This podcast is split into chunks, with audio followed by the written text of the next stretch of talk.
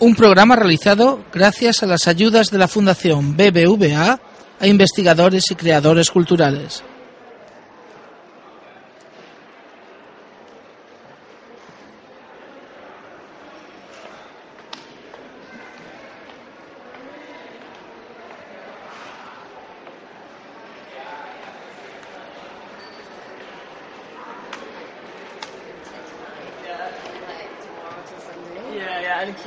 Hoy, aquí en Londres, es viernes. Cuando tú escuches este podcast, posiblemente ya no lo sea, pero quiero que recuerdes que cuando yo lo grabé, era viernes.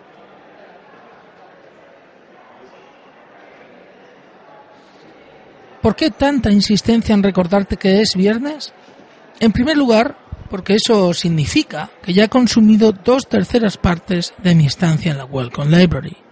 Y por tanto, este podcast, esta serie de podcasts, está llegando lentamente a su final. Parece mentira, pero ya llevamos 10 días hablando tú y yo de la historia de la medicina, de su pasado y de su futuro.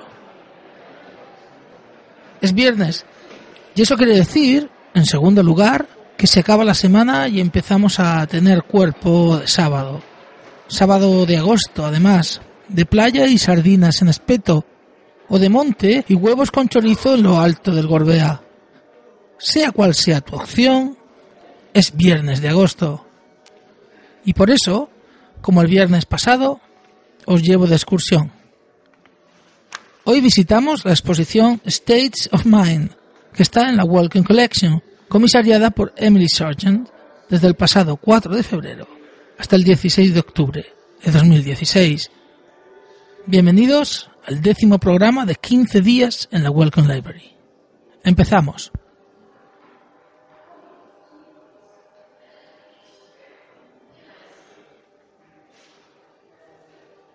No suelo creer en casualidades, de ahí que me llame la atención la sincronía entre esta exposición, la Welcome Collection, y la temática de la próxima residencia del Hub, tal y como os contaba en el capítulo octavo no es una casualidad que la mente, el cerebro, esté presente en los proyectos que interesan al Well Contrast. Básicamente esta cerebrización de casi todo es una constante de nuestra época. La Expo también se hace eco, por supuesto, y la primera sección está dedicada a lo que llaman Science and Soul, y que básicamente tiene que ver con las concepciones dualistas del ser humano y en lo que se ha dado en llamar el problema mente-cuerpo.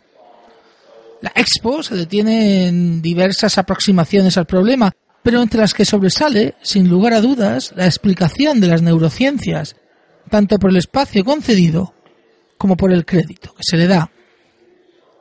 Los artistas se presentan como exploradores de una experiencia cuya estructura queda en manos de los neurocientíficos. De entre las muchas piezas expuestas sobresale de forma clara, además, los dibujos de Ramón y Cajal, parte del legado Cajal custodiado por el, por el CSIC. Y tú, estimado oyente, te estarás preguntando, ¿dónde puedo ir a visitar esta colección en España? Pues en realidad a ninguna parte. No hay ningún museo Ramón y Cajal que visitar.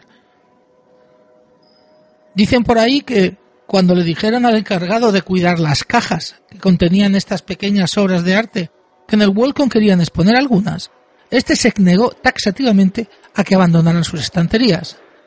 La castiza respuesta, no exenta de chulería, fue, si quieren verlas, que vengan ellos.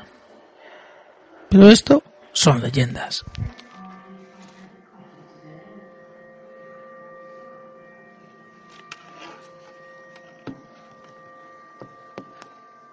Viramos después, vira la exposición hacia la diferencia entre sueño y vigilia, entendiendo el sueño como un estado alterado de conciencia.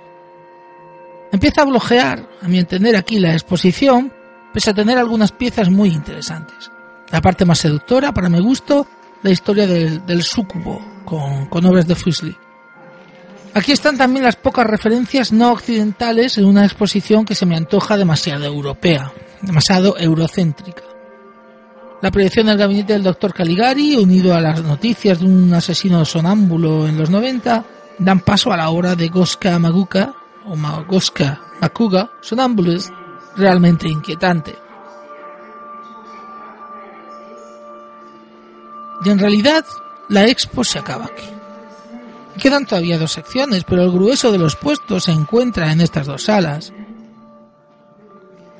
En Language and Memory investigan la relación entre el ser consciente, la identidad, y el lenguaje y la memoria como elementos que posibilitan esa conciencia de uno mismo. El lenguaje como lo que nos diferencia de otros, el yo que habla, y la memoria como lo que nos permite, recordarnos como el mismo que éramos, que era ayer. La cuarta y última sección, titulada Bane and Not Bane, se centra en los desórdenes de la conciencia producidos a consecuencia de un trauma, con obras como Shift de Aya Ben Ron, que documenta la vida de pacientes en estado vegetativo del Road Medical Center en Tel Aviv. Pero también, sin que, sin que termine de entender muy bien su presencia, el conocido cuadro de Richard Tennant Cooper, An Unconscious Naked Man, eh, la, relación sugerida por la Welcome Library en su blog con el trabajo de Aya Benron no termina de convencerme, la verdad, pero bueno, como sea, es un buen cuadro.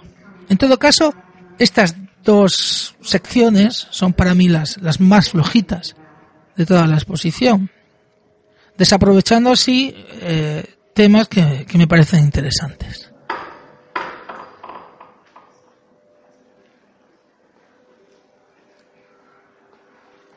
Para ir cerrando esta visita, me gustaría señalar una ausencia en la expo que por otro lado me resulta bastante extraña una exposición que busca explorar los estados mentales, los límites de nuestra conciencia, no hay una sección dedicada a las drogas y a la experimentación con estados alterados de conciencia. Posiblemente esto se deba a que en la Expo High Society de 2010 trataron con bastante amplitud el tema, centrándose principalmente en su faceta más lúdica.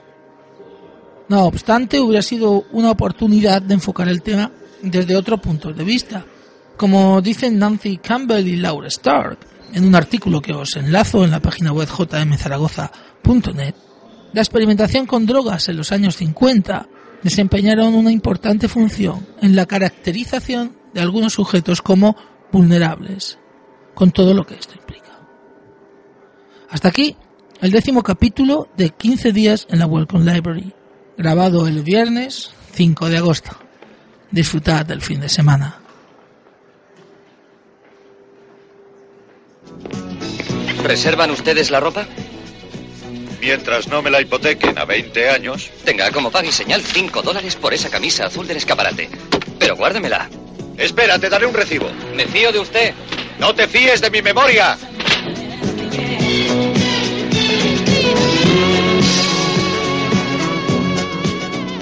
Porque nos gusta bailar. Humanidad caníbal.